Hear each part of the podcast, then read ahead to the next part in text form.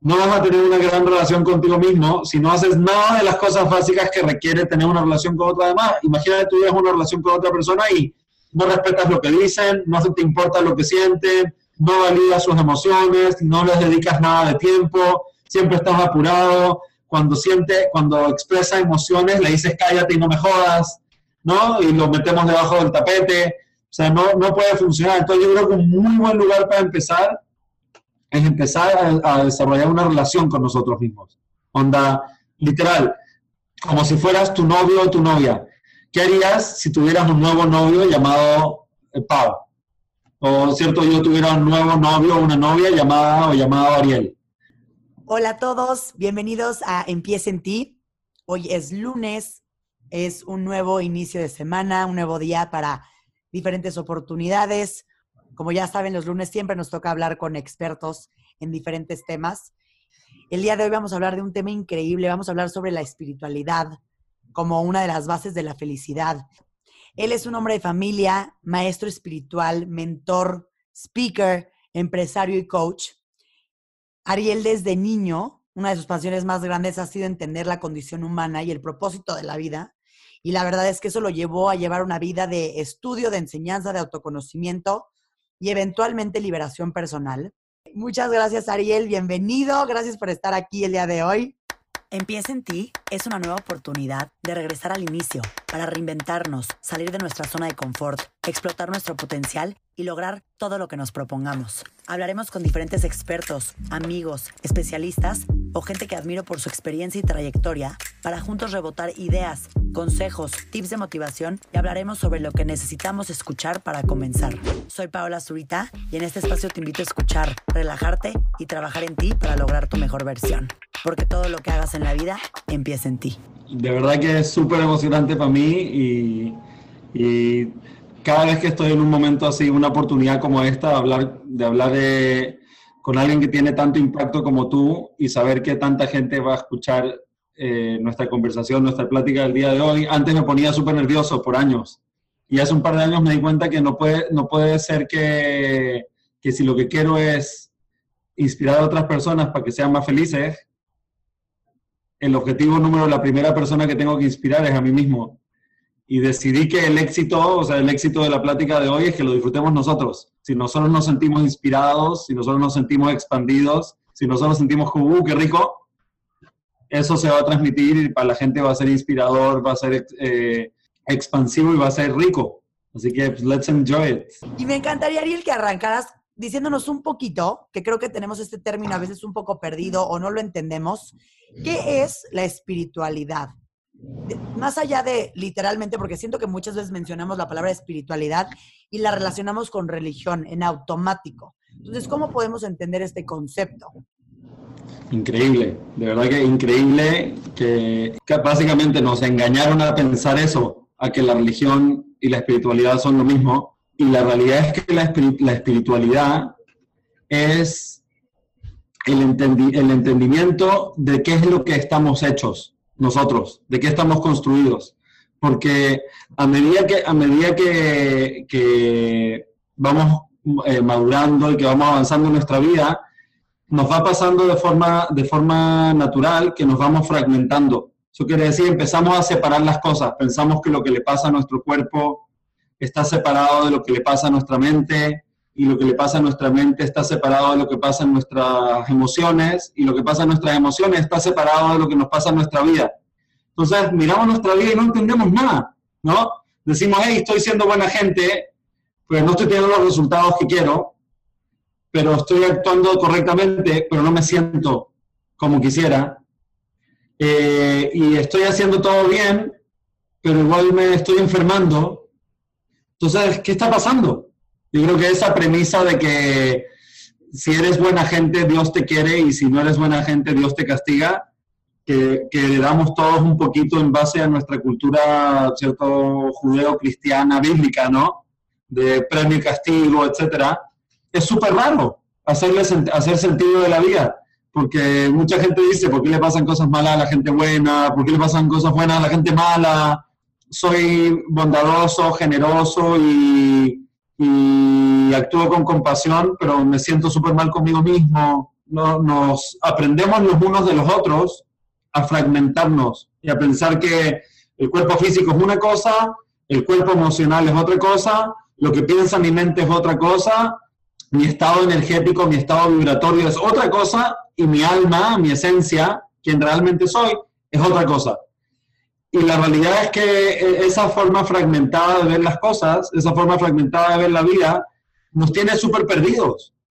Porque es muy difícil hacer sentido de nuestra vida y hacer sentido de nuestra realidad, siempre y cuando no volvamos a cazar todas estas cosas que están conectadas, que son parte de, son parte de una misma cosa. Y todos esos cuerpos, todos esos niveles de existencia en nosotros, eh, eh, eh, son, son parte de nuestra experiencia, de nuestra realidad. Y que están vivos y todo el tiempo están cambiando. Por ejemplo, alguien que está casado con la idea de que solo eres merecedor si trabajas duro y sufres, como dándole mucho valor y mucho protagonismo al trabajo duro. Y después, por ejemplo, esa creencia es una idea, es solo una idea. Esa idea tiene un valor, ¿sí? Pero ese valor que tiene no es absoluto, es solo una idea.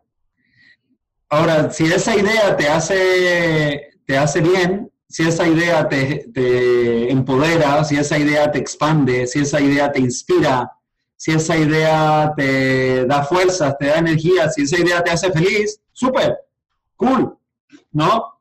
Pero lamentablemente, cuando ya llegamos a la adolescencia y a la adultez, pensamos, no nos damos cuenta que somos seres físicos, emocionales, vibratorios, espirituales y mentales que tienen una idea. Pensamos que nosotros somos la idea. Pensamos que nosotros somos nuestras creencias, pensamos que nosotros somos nuestra identidad, pensamos que nosotros somos nuestras etiquetas y nos empezamos a pelear. Nos empezamos a pelear con nosotros y nos empezamos a pelear con el mundo porque lo que nosotros aprendimos a casarnos, la idea con la que decidimos casarnos acerca de quiénes somos, no tiene nada que ver con quién realmente somos. ¿Y de dónde crees que surgen estas ideas de quiénes creemos que somos, ¿no? Al final, obviamente está toda la parte de las creencias, toda la parte que la gente nos dijo y demás, pero ¿cómo crees que se llegan a formar estas ideas de, de creer que saber quién somos cuando en realidad ni lo sabemos o formamos nuestra identidad con base a eso?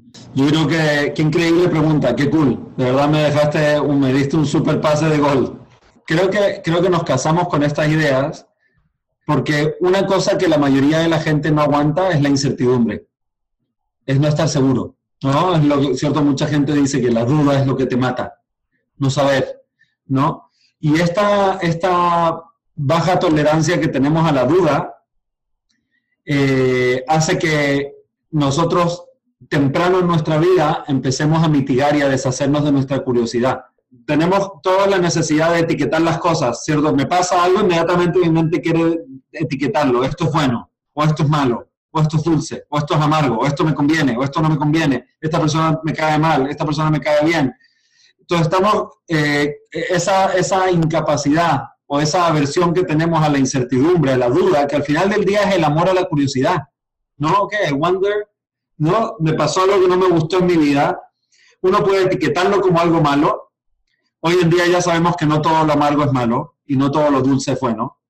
Así que si eso pasa en el plato de comida, también pasa en la vida no todo lo que sabe amargo es malo, no todo lo que sabe dulce es bueno, no toda la gente que, con la que me gusta o disfruto estar me hace bien, no toda la gente que me reta o me incomoda me hace mal.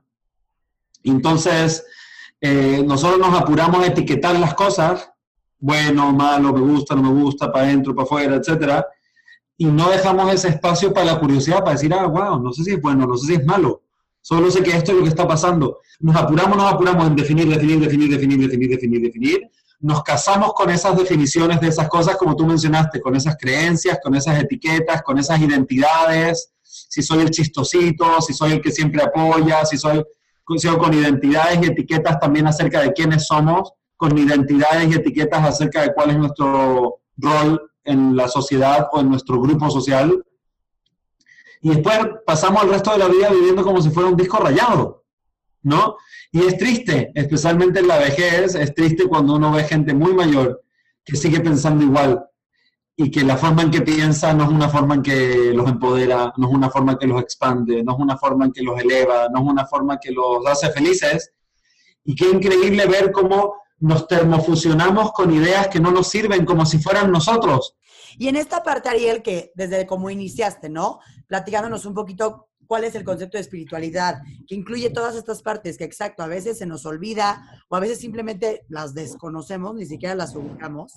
Em, que yo por mucho tiempo de mi vida seguramente ni, pensabas, ¿no? Como en tu parte emocional, en tu parte, parte mental, simplemente nada más actuabas porque sí. En esta parte, ¿cómo, cómo consideras, Ariel, que nuestros hábitos emocionales, cómo son? ¿Cómo, cómo, qué, qué determina cómo, cómo nos vamos a llegar a sentir?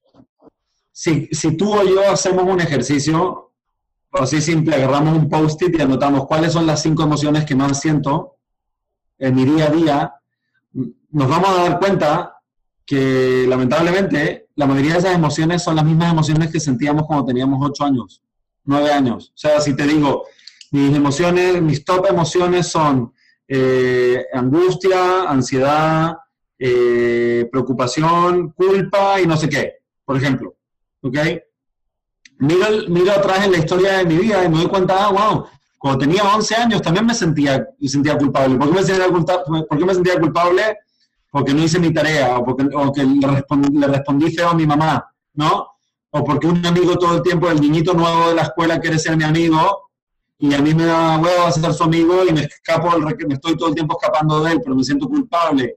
Y, y son, son realmente sensaciones físicas, que, se, que incluso se encuentran en lugares físicos, ¿no? Uno siente la angustia en la boca del estómago, o el, o el miedo en el pecho, o la ansiedad en los hombros y en la, en la panza. O sea, lo sentimos físicamente en nuestro cuerpo. Algo está pasando en nuestro cuerpo, literalmente. Y la mayoría de la gente, en lugar de decir, ok, ya quedé en mi niñez condicionado a sentir ciertas cosas, varias de ellas no me gustan, voy a ver cómo le hago para mejorar el nivel de emociones, eh, para mejorar mi, ¿no? mis hábitos emocionales, porque no me gusta cómo me siento de forma automática todo el tiempo. En lugar de hacer eso, ¿qué hace la gente? La gente se casa con sus emociones. Nuevamente nos termofusionamos como si estuviéramos plastificando una tarjetita. No, vamos a Office Max y estamos plastificándolo. Y nos termofusionamos con esas emociones y creemos que eso somos nosotros. Entonces la gente cree, yo soy mi ansiedad, yo soy mi miedo, yo soy mi culpa, yo soy mi sensación de no pertenecer. Yo soy mucho más que mi emoción y por eso es tan importante este despertar, el despertar espiritual, cuando uno empieza a entender que no soy mi cuerpo físico, no soy mis emociones, no soy mis pensamientos, no soy mis creencias. Todas esas cosas las puedo cambiar, pero hay una cosa que no puedo cambiar, y no sé, no sé si ya la viste, la película Soul de Disney. Ok, please, toda la gente que está escuchando, please véala. Yo personalmente llevo 20 años, 20 y tantos años estudiando espiritualidad, misticismo, eh, religión, etcétera, Biblia. Y de verdad que resume súper bien todo lo que he visto en, todo lo que he estudiado, más lo que he experimentado yo mismo en meditaciones y también en, ceremonias psicodélicas, ¿no? Porque que, al final del día me han llevado a ver más allá de lo que yo creo, eh, conscientemente. Y ahí queda muy claro, we are soul, ¿no? Somos un alma. Un alma es una fuerza infinita que, va mucho más allá. Y tenemos que entender que todo lo demás es cambiable. Si tengo creencias que no me, que no me sirven, las puedo cambiar. Mi identidad no son mis creencias. Ayer pensaba que el trabajo duro era la respuesta al éxito. Hoy en, hoy en día pienso que la, la, la, alineación con mis valores y el disfrutar el momento es el secreto al éxito. Y eso no tiene nada que ver con trabajar duro. No, es una nueva creencia me costó un huevo y medio, ¿no? Eh, cambiarla. Pero solo me enseñaron que había que sufrir para ganar, ¿no? Y para ser merecedor y sobre de ganar. Esta frase, sobre esta frase famosísima que dice, somos lo que pensamos, ¿no? Que se nos repite constantemente. ¿Por qué crees que es, es, es tan dicho? Somos lo que pensamos, porque al final, como tú lo acabas de decir, podemos cambiar nuestros pensamientos, podemos decidir cambiar nuestras emociones, cambiar nuestras creencias. Pero ¿por qué sí somos lo que pensamos? ¿Porque es algo que nos repetimos constantemente? Yo creo que nos repetimos constantemente muchas cosas. Mucha gente piensa que somos lo que comemos, mucha gente piensa que somos lo que pensamos, mucha gente piensa que somos lo que creemos, mucha gente piensa que somos lo que, lo que sentimos y mucha gente piensa que somos, eh, que somos nuestras que somos las creencias que tenemos. Pero en verdad somos mucho más que eso. y la, la, realidad, la, realidad, es que yo lo he probado en mi propia vida, he podido cambiar eh, mi estado físico y sigo siendo yo. De hecho, soy más yo. He, he cambiado ideas que tenía muy enraizadas eh, y formas de pensar y sigo siendo yo. De hecho, soy más yo. He cambiado mi, mi, mi estado emocional, la forma en que me siento sobre las cosas eh, y las emociones predominantes en mi día a día. Y sigo siendo yo. De hecho, soy más yo. He cambiado mis creencias religiosas y espirituales y, y soy más yo. Y he cambiado mi estado energético y vibratorio y soy más yo. Entonces, obviamente no somos nada de eso, porque entonces creo que, creo que es, como importante entender que somos como tecnología de punta, somos algo muy poderoso. En, en, la Kabbalah decíamos, ¿cierto?, que cada ser humano es un pedacito de Dios en la tierra, literal, como una, un, un pedacito de Dios, literal, de, de fuerza infinita creadora. Eso somos. Para estar en este mundo necesitamos todas estas cosas, ¿cierto? El cuerpo físico, porque si no, no podríamos experimentar el, el, mundo. Eh, cuerpo emocional, porque es de alguna forma nuestro, nuestro radar, ¿no? Cuando algo nos hace sentir, eh, por ejemplo, cuando algo me hace sentir eh, ansiedad, a veces las cosas que te hacen sentir ansioso es porque estás condicionado a sentirte ansioso, pero a veces también la ansiedad te está diciendo que aquello que estás enfrentando tal vez no resuena con quién eres, ¿no? Entonces, si un trabajo o un proyecto me da ansiedad, en lugar de entusiasmo, tal vez es porque ese proyecto no está alineado y no, no resuena con, con lo que yo quiero y con lo que yo soy, realmente.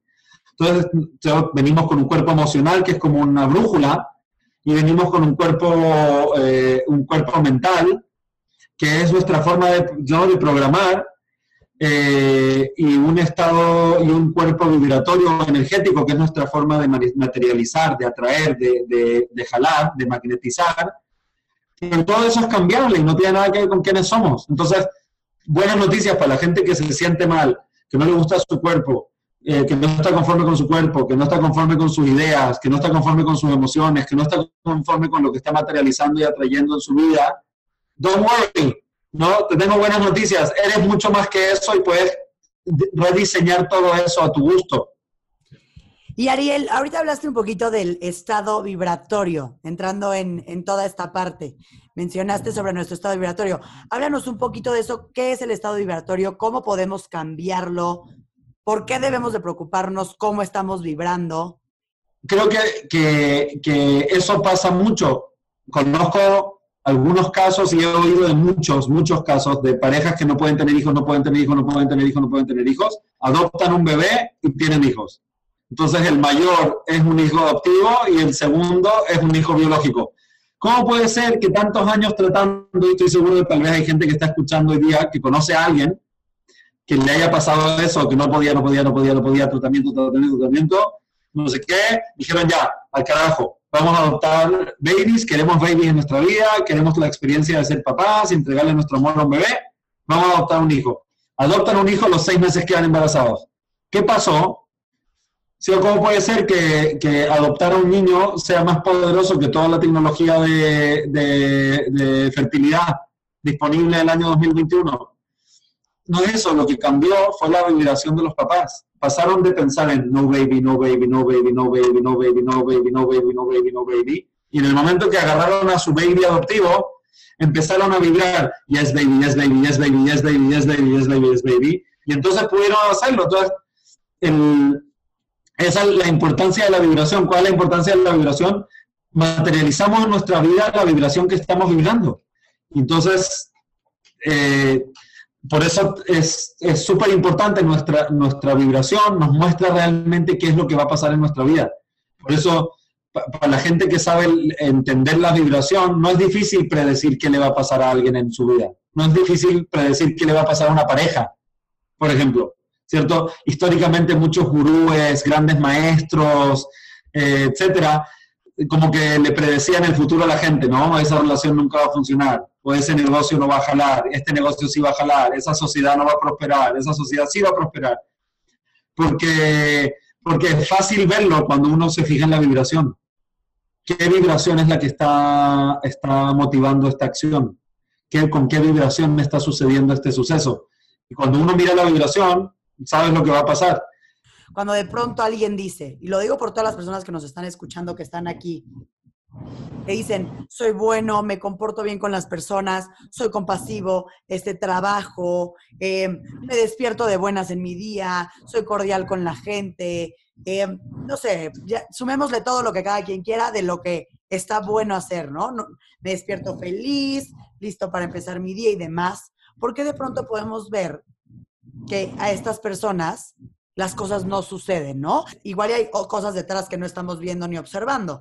Pero ¿qué, ¿qué se podría decir ante eso? Porque yo muchas veces escucho como es que a mí no me pasa, que, lo que yo siempre les contesto es, es que desde tu queja está mal. Yo creo que el, el, gran error del ser humano es que permitimos que todo lo que está pasando en nuestra vida y lo que está pasando en el mundo nos haga salirnos de nosotros. Y entonces estamos, por así decirlo, tan, tan ocupados eh, culpando, o teniendo expectativas, o pensando en el futuro, o pensando en el pasado, o siendo víctimas de alguien más, o victimizando o victimizándonos, o eh, abusando, o permitiendo que abusen de nosotros. Pero al final del día, todas estas cosas que nos pasan son cosas que nos mantienen viviendo afuera, ¿no? Y cuando uno está viviendo afuera de sí mismo, tu poder es muy limitado porque no estás ocupando tu poder. Imagínate, es como si fueras piloto de un avión y en lugar de estar en, la cabina de pilotos, estás sentado en el baño. No puedes pilotear el avión desde el baño, necesitas sentarte en la cabina. Pero lo más terrible que pasa cuando nos victimizamos es que le damos el poder a algo externo.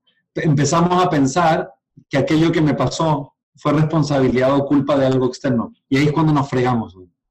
Eso es la, el error más grande del planeta es ser víctima, porque es cuando tú conscientemente y, voluntariamente entregas tu poder y te, haces a ti mismo como alguien que no tiene poder.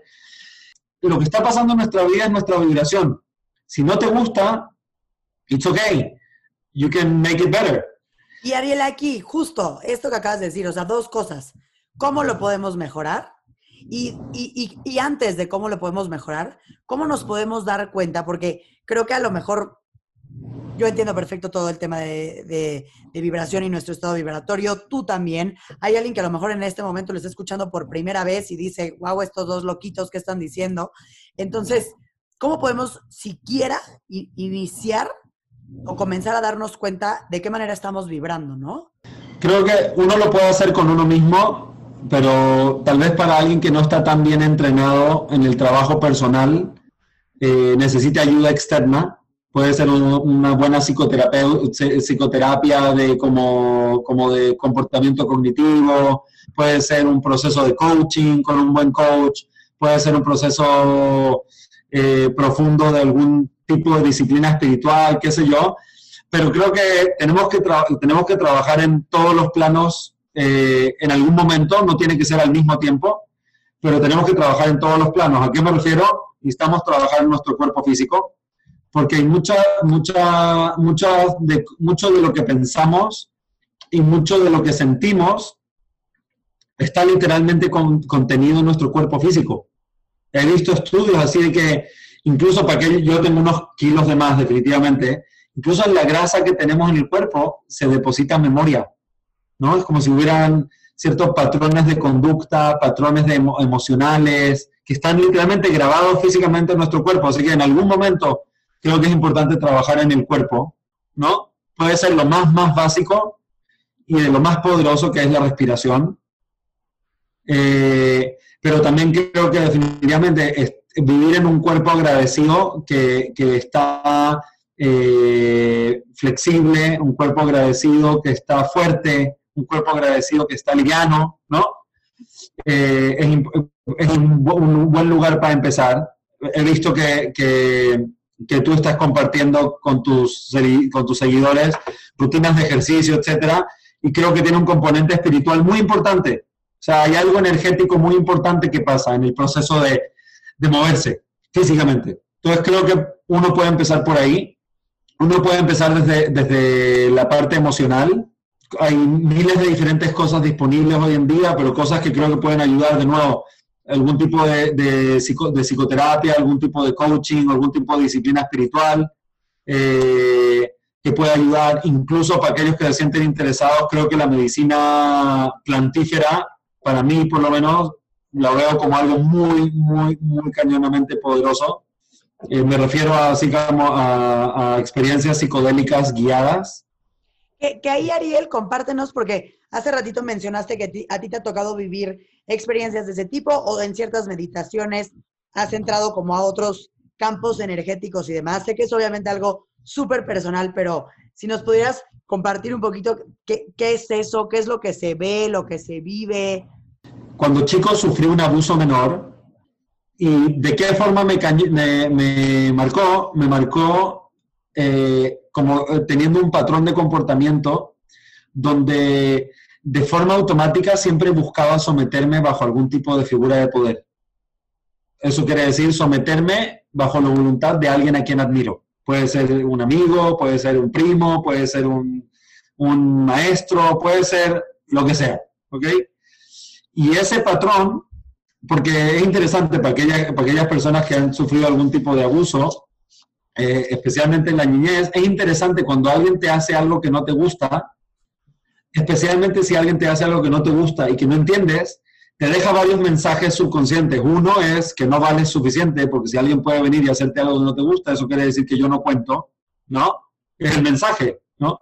Y otro mensaje que te queda es, debo ser estúpido porque no entiendo lo que está pasando.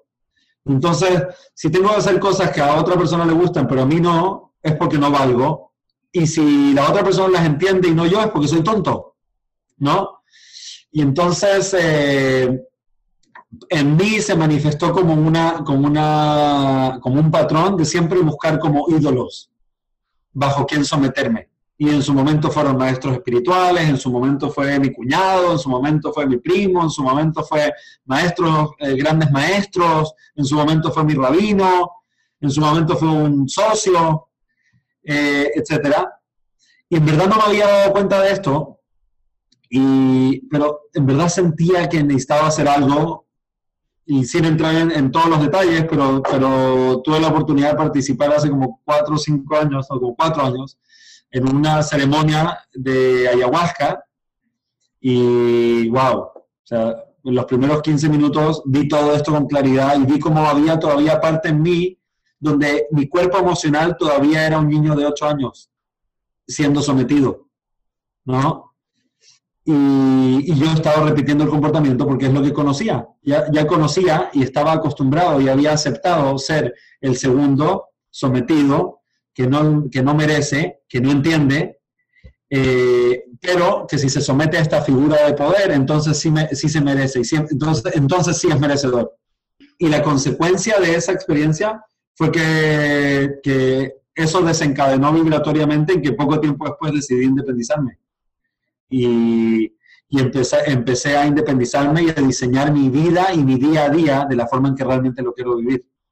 Sí, y cuántas cosas no pueden pasar en nuestra vida que no nos damos cuenta en nuestra niñez, que nos pueden llegar a marcar de cierta manera, que también es lo padre de este viaje de, de autoconocimiento y este viaje interno, porque comienzas a entender que cosas que aunque no las traes de manera consciente y, y siquiera recordadas tan potente, pues influyen, ¿no? En cómo en cómo luego te comportas, en cómo actúas y demás, y, echarte este clavado interno de la manera la que sea, es lo que luego nos permite, pues, simplemente entender, como tú dices, y decir, a ver, yo a veces reaccionaba de esta manera por esto, perfecto, hoy decido no hacerlo.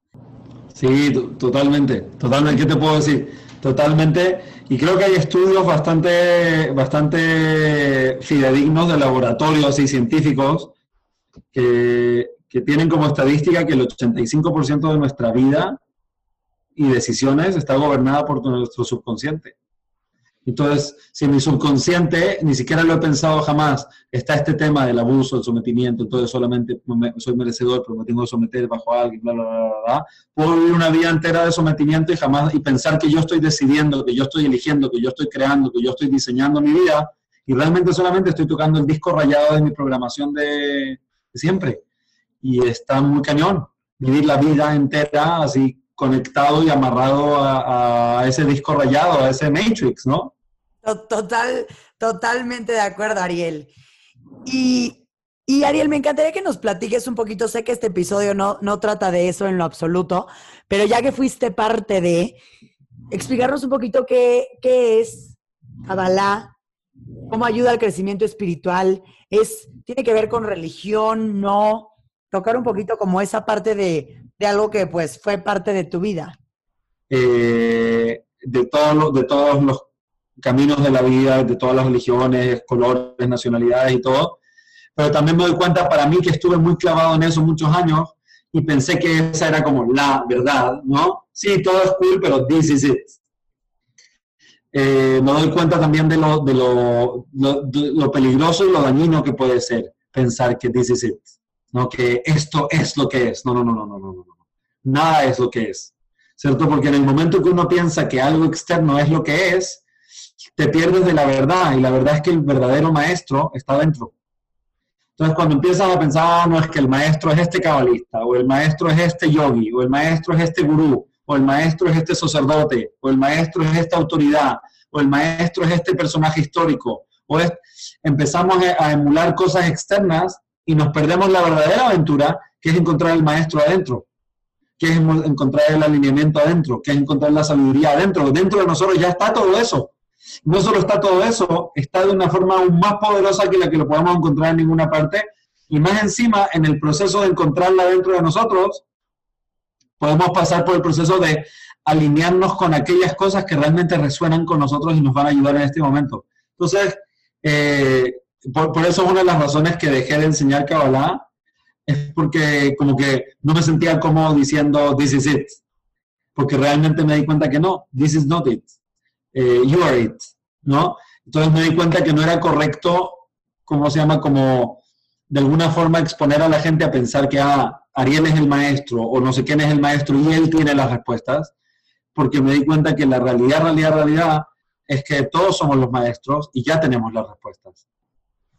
Estoy totalmente de acuerdo, Ariel. Y me encanta lo que dices de nosotros somos nuestros propios maestros, de las personas que podemos aprender mejor es de nosotros mismos. Y yo siempre lo digo, venimos a esta vida a aprender una lección, literal. Entonces, nosotros decidimos ver cómo la, cómo la vamos a llevar y, más, pues conociéndonos a, a nosotros mismos, que es lo más poderoso que hay. Y por último, Ariel, me encantaría preguntarte, creo que todo mundo en esta vida, todos, todos, todos, ya que tocamos este hermosísimo tema de espiritualidad, todos queremos ser felices, ¿no? Buscamos la felicidad. ¿Qué, tan abiertos crees que realmente estamos a ser felices las personas? Es mucha presión, creo, para la mayoría de la gente, esta idea de, wow, necesito estar feliz. Es como too much pressure, ¿no? Es como, wow, es una chamba titánica casi pensar. Eh, y es interesante porque la mayoría de la gente piensa cuando logre tal cosa voy a ser feliz, cuando me case voy a ser feliz, cuando tenga hijos voy a ser feliz, cuando sea rico voy a ser feliz, cuando me reconozcan voy a ser feliz, si soy famoso voy a ser feliz, cuando encuentre mi lugar en este mundo voy a ser feliz, cuando termine la carrera y tenga mi diploma voy a ser feliz, o whatever. Y pasan todas esas cosas y uno se da cuenta que uno sigue siendo el mismo, la misma persona emocionalmente, solamente que ahora tengo un diploma, solamente ahora que hay un güey que duerme en mi cama todos los días, o ahora tengo un bebé y tengo que, que amamantar o, o solamente que ahora tengo plata, pero, pero sigo siendo la misma persona. Entonces creo que el tema de la felicidad es un poquito estresante para, mucha gente. Pienso que un, algo, algo más útil en lo que nos podemos enfocar es empezar a querernos a nosotros mismos. Empezar a desarrollar una relación con nosotros mismos. Es como, es como si te gusta un chico o, o te gusta una chica, piensa qué harías como para realmente conectar con esa persona. ¿Qué, harías? ¿La invitarías a tomar café? ¿La invitarías a cenar? ¿La escucharías atentamente qué piensa? le preguntarías su opinión, serías considerado con ella o con él, le harías regalos de vez en cuando, le escribirías cartas de amor, le dirías cosas bonitas, le dedicarías tiempo, validarías sus emociones, ¿no? Todo este tipo de cosas que hacemos cuando nos gusta o cuando amamos a alguien. La realidad es que la mayoría de la gente no hace nada de eso consigo mismo. Entonces, la mayoría de la gente no se escucha, no se dedica tiempo, no, no valida sus emociones. Al revés, nos flagelamos y nos torturamos y nos culpamos y nos autoflagelamos por sentir lo que sentimos. No validamos eh, lo que pensamos, no nos damos el tiempo, no, no hacemos cosas para apapacharnos, no tenemos actos amorosos con nosotros, no nos escuchamos sin juicio. Eh, como que no hacemos nada de esas cosas y esperamos tener una great relationship. Pues no va a suceder. No vas a tener una gran relación contigo mismo si no haces nada de las cosas básicas que requiere tener una relación con otra demás. Imagínate tú tienes una relación con otra persona y no respetas lo que dicen, no te importa lo que sienten, no validas sus emociones, no les dedicas nada de tiempo, siempre estás apurado. Cuando siente, cuando expresa emociones, le dices cállate y no me jodas, ¿no? Y lo metemos debajo del tapete. Sea, no, no puede funcionar. Entonces yo creo que un muy buen lugar para empezar es empezar a, desarrollar una relación con nosotros mismos. Onda, literal, como si fueras tu novio o tu novia. ¿Qué harías si tuvieras un nuevo novio llamado eh, Pau? O, ¿cierto? Yo tuviera un nuevo novio o una novia llamada o llamado Ariel. ¿Qué haría por ella? Bueno, le escribiría cosas lindas un par de veces al día, eh, la invitaría a salir una o dos veces a la semana, eh, la llevaría al cine a ver una película rica, de feel good, ¿no? Eh, le diría cosas lindas. Porque creo que muchas veces hablamos del amor propio y decimos cómo le puedes hacer, que es un poco la filosofía de esto que acabas de decir.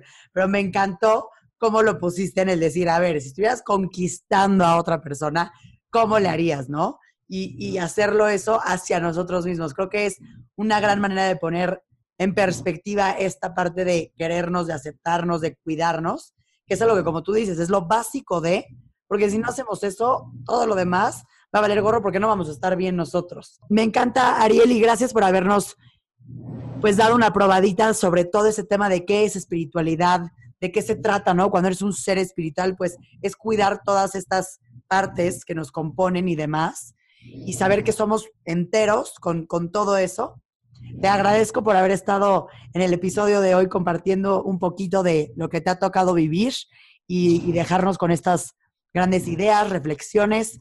Así que gracias por haber estado aquí, Ariel. De verdad me encantó, me encantó, me encantó y estoy súper agradecido por la invitación y por el rico momento compartido. De verdad, un súper, súper, súper placer y espero conocerte pronto. Me encantó lo que estás haciendo y más aún me encantó poder percibir desde qué lugar lo estás haciendo que Ay, muchas gracias, Ariel. Gracias por haber estado aquí hoy. Un placer.